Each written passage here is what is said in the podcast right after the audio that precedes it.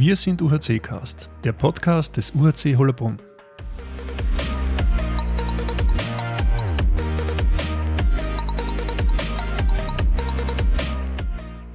Herzlich willkommen, liebe Handballfans. Mein Name ist Flo Kampel und ich begrüße euch zur dritten Episode unseres Wissen UHC Casts. Heute mit News, dem aktuellen Terminkalender für Jänner und einem Interview mit Torhüter und Weinviertler im Geiste Matthias Meleschnik.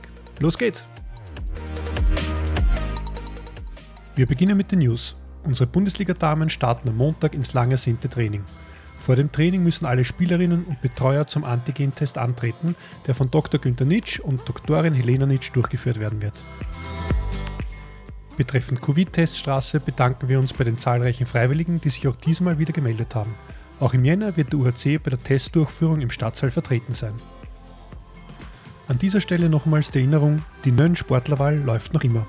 Bitte schaut auf der Nön-Seite vorbei und gebt eure Stimmen für unsere Cornelia Geischläger und unseren Michael Nebenführ ab. Das Voting läuft noch bis 29.01. Mehrfache Stimmabgabe ist möglich. Links findet ihr auf unseren Social Media Seiten.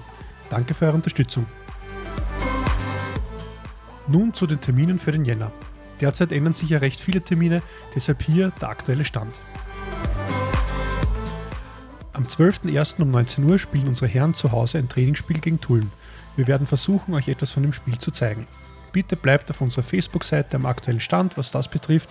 Vielleicht schaffen wir hier bereits den ersten Testlauf für eine Live-Übertragung. Am 16.01. spielen unsere Herren auswärts gegen die Bruckto Feich Füchse und starten somit wieder in den Ligabetrieb.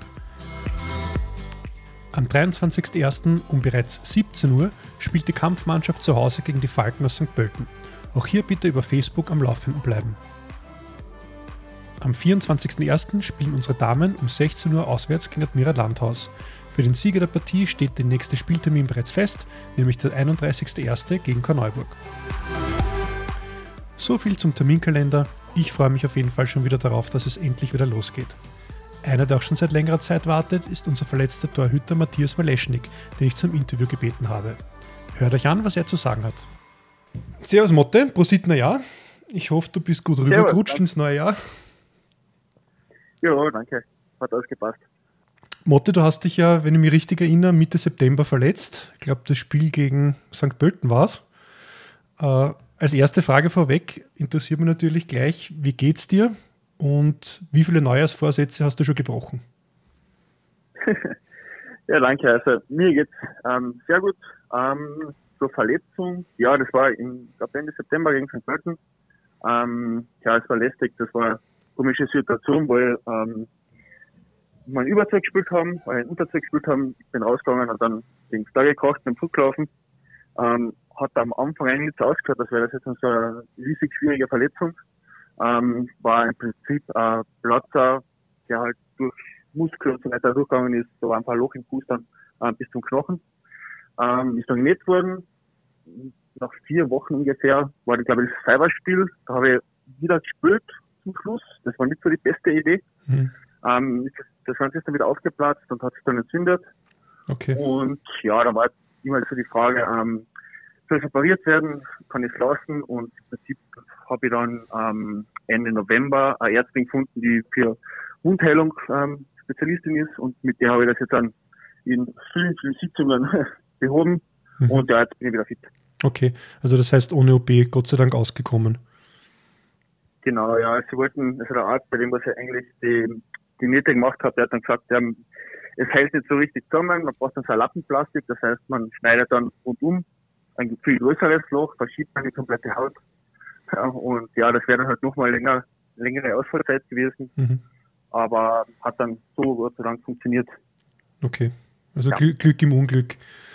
Ähm, ja, das heißt, so sagen, ja. du hast eigentlich jetzt die letzten Wochen und Monate eigentlich äh, nicht wirklich trainieren können, oder? Nein, leider gar nicht. Also ich habe komplettes Sportverbot gehabt, mhm. weil eben der Fuß entzündet war und da war halt kein Duschen, also schon Duschen, aber halt mit speziellen Verbänden ähm, ja, fast gar kein Sport, auch gar kein Handball. Mhm. Ähm, dementsprechend war für mich diese Corona-Pause nicht mal so schlecht, da ich nicht, so, nicht ganz so viele Spiele verpasst habe. Ja. Ähm, ja, aber jetzt geht es Gott sei Dank wieder los. Okay, das heißt, ab Montag bist du wieder startklar und kannst mittrainieren? und auch in die kommenden genau, ja. Auf, Aufgaben eintauchen. Ja, genau. Also mir hat er mich eh super vertreten. Ähm, aber ich kann jetzt wieder ein Training anfangen und ja, dann sehen wir, wie schnell das funktioniert. Hm. Okay. Ähm, gut, das heißt, Training im Lockdown war bei dir nicht möglich. In der letzten Folge hatte ich ja Michi Nebenführ als Interviewgast, der in deiner Abwesenheit gemeinsam mit Stürzer Andi das Tor gehütet hat. Äh, was sagst du zu den gezeigten Leistungen deiner Torhüterkollegen? Ja, super. Ich war ja am Anfang, also am Anfang bei den, bei den Spielen immer dabei. Ähm, leider hat er nur von der Bank aus. Mhm. Ähm, aber sie haben super, super gute Sachen gemacht. Das, da sieht man halt auch, dass es wichtig ist, wenn die jungen Torhüter einfach spielen. Und ja, ich denke, er hat, er hat gezeigt, was er kann. Und bin mir sicher, dass er dann weiter ähm, gute Leistungen bringen wird. Und ja, es braucht man einfach. Also es braucht dann, um aufzusteigen in die erste Liga, es braucht dann, um also hoffentlich aufzusteigen in die erste Liga, es braucht man dann vor allem mal in der ersten Liga, dass man einfach zwei, zwei, drei gute Torhüter hat. Und das sieht ganz gut aus bei uns. Hm, richtig, ja. Wie siehst du den Saisonverlauf bislang? Man konnte ja oftmals stark aufzeigen. Ich erinnere mich noch an den Saisonstart zu Hause gegen die neu formierten eigentlich Mittitelanwärter, äh, Mittitelanwärter, äh, die Bruckdorfer Füchse mit 28 zu 23 oder das hart erkämpfte Unentschieden auswärts in Leoben. Es waren auf der anderen Seite aber auch Spiele dabei, wie ein Minus 2 in Tulln und ein Minus 10 gegen die Fivers 2, bei dem man in der zweiten Halbzeit lediglich viermal einnetzen konnte.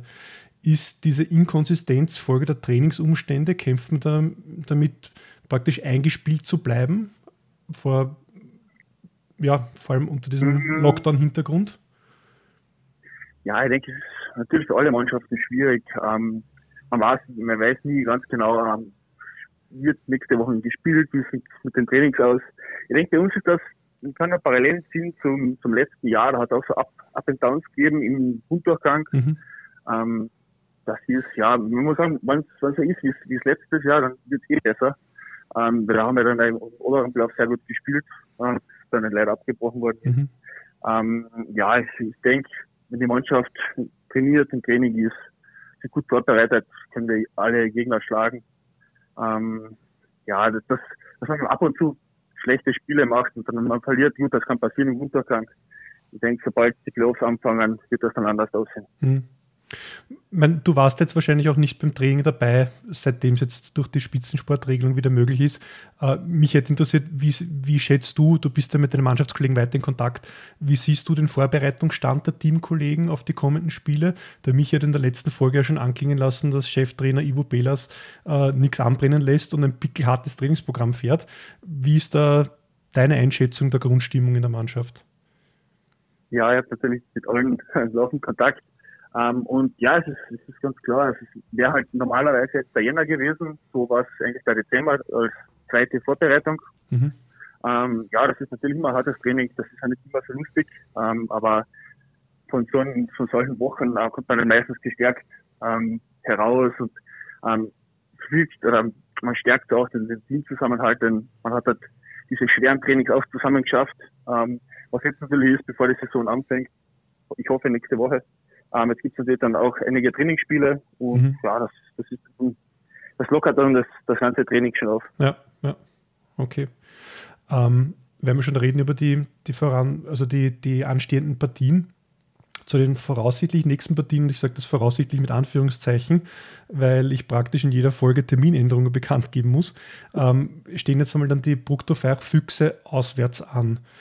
Ähm, vorher schon angesprochen, der Saisonauftakt zu Hause war ja sehr erfolgreich. Äh, was dürfen wir uns von der Partie erwarten? Ja, ich freue mich natürlich, dass wir jetzt gleich gegen die Bruck äh, Trophäe Füchse spielen. Ähm, ja, sehr, sehr starker Gegner. Ich denke, mit uns, mit Leoben sicher die Favoriten auf die Meisterschaft, wenn alles ähm, normal abläuft. Ich denke, besonders gegen so eine Gegner, gegen diese starken Gegner, dann auch noch auswärts, ähm, ja, ist halt nochmal extra motiviert. Ist man da mehr motiviert ähm, als, als gegen, gegen potenzielle, also einfache Gegner werden wir in der, in der Spuso Challenge wahrscheinlich überhaupt gar keine finden. Äh, man hat so seinen Lieblingsgegner, aber ist es schon so, dass man gegen die potenziell stärkeren Mannschaften auch konzentrierter ist und stärker spielt? Man sollte nicht so sein, aber ich vermute schon, dass es bei manchen mhm. ist. Ähm, ja, es ist, das ist halt dann nochmal, das wird dann ein bisschen mehr medial aufgeplauscht. Man redet untereinander dann ein bisschen anders zu, so, zu solchen Spielen. Ähm, ja, für mich ist sowieso ein bisschen was anderes, weil ich halt ähm, dort selbst gespielt habe mhm. und ich ja immer gerne im Druckspiel.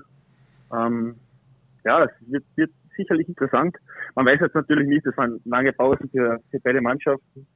Ähm, kommt dann darauf an, ob alle Spieler gesund sind. Ähm, aber ich denke, die Zuseher, zwar nicht in der Halle, aber ich glaube, das wird übertragen im Internet, ähm, können sich sicher auf ein lustiges Spiel freuen. Mhm. Ja, sind wir alle schon gespannt. Ähm, wenn wir ein bisschen weiter noch in Zukunft schauen, nach den Füchsen, die erste Heimpartie seit Oktober eigentlich, äh, findet dann statt gegen die Falken aus St. Pölten. Wird man hier auch wieder den Feichtinger Faktor zu spüren bekommen?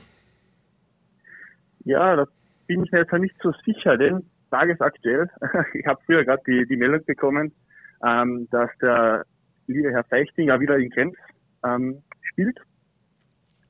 Und okay. daher vermutlich bei St. Pöltner nicht mehr ähm, Einsatz ist. Ich glaube nicht, dass die eine Spiel, äh, Doppelspielkooperation oder irgendwas mhm. ähnliches haben. Deshalb Genau, ja, das, deshalb glaube ich, dass er gegen uns nicht spielen wird. Ähm, aber im Prinzip egal, ähm, die österreichische Mannschaft wird, wird sicher trotzdem ähm, ein schwieriges Spiel, das hat man auch auswärts gesehen. Und ja, auch hier freue ich mich dann schon auf das Spiel. Mhm. Dann gibt es eine kleine Revanche vielleicht. okay, na, werden wir dann sehen. Ich hoffe, dass die Termine, äh, die ich heute auch ankündigen darf, dann wirklich fix sind. Und ja, wir werden natürlich versuchen, auch äh, dieses Spiel dann nach Möglichkeit live zu übertragen. Ein bisschen Themenwechsel zur WM, die auch demnächst startet. Österreich ist in der Gruppe E gemeinsam mit den Handballmächten Norwegen und Frankreich. Starten darf man aber gegen die USA am 14.01. Wie siehst du unsere Chancen in diesem Bewerb? Ja, es wird ganz interessant. Es sind jetzt wieder auch zum, im Vergleich zum letzten Turnier ein paar andere Spieler, ein paar neue Spieler bei uns im Kader. Ähm, ich denke, ja, die etablierten beziehungsweise auch die Jungen, die jetzt noch schon länger ähm, in einer nationalen Mannschaft spielen und das Legionäre, die im Ausland tätig sind, ähm, werden von Woche zu Woche, von Monat zu Monat stärker. Ähm, ja, ich, ich hoffe schon ein paar gute Spiele, natürlich gegen die Big Player, gegen die Big ähm, Mannschaften wird so oder so sehr schwer. Ähm, da muss man sich jetzt ja nicht, ja, nicht, kann man sich nicht viel hoffen, erhoffen, sagen wir mal so. Aber ich denke, so wie gegen die USA sollten da schon ähm, Siege herkommen. Hm. Ich meine, ist wahrscheinlich auch relativ schwierig darauf einzustellen, weil von der Mannschaft wird man nicht viel sehen oder wissen. Das, das stimmt natürlich, ja. Ich glaube, ja, ich weiß nicht, wo, woher unser Trainerteam ein paar Videos bekommt. ähm, wird wahrscheinlich eine kleine Wunderkiste werden. Motte, ich danke dir vielmals fürs Interview. Ich wünsche dir alles Gute, einen guten Trainingsstart am, am Montag für dich und hoffe, dass wir uns dann bald live auch wieder mal in der Halle sehen können. Ja, ich hoffe auch, dass, dass das mit der Halle bald wieder funktionieren wird. Ja. Alles klar, Motte. Danke. Vielen Dank. Ja, das war das Interview mit unserem Torhüter Matthias Meleschnik. Ich hoffe, dass euch die dritte Episode unseres Wir sind UAC-Casts gefallen hat. Wenn ihr Fragen an meinen nächsten Interviewgast, unseren linken Flügel Sebastian Burger habt, kontaktiert mich bitte per Facebook. Da es ja derzeit keine wirkliche Möglichkeit zum persönlichen Gespräch mit Spielern nach dem Spiel in unserem Sportcafé gibt, würde mich interessieren, ob Spielervorstellungen für euch auch von Interesse wären. Ich bitte euch also auch hier um euer Feedback. Bis zum nächsten Mal wünsche ich euch alles Gute, euer Flo Kampel.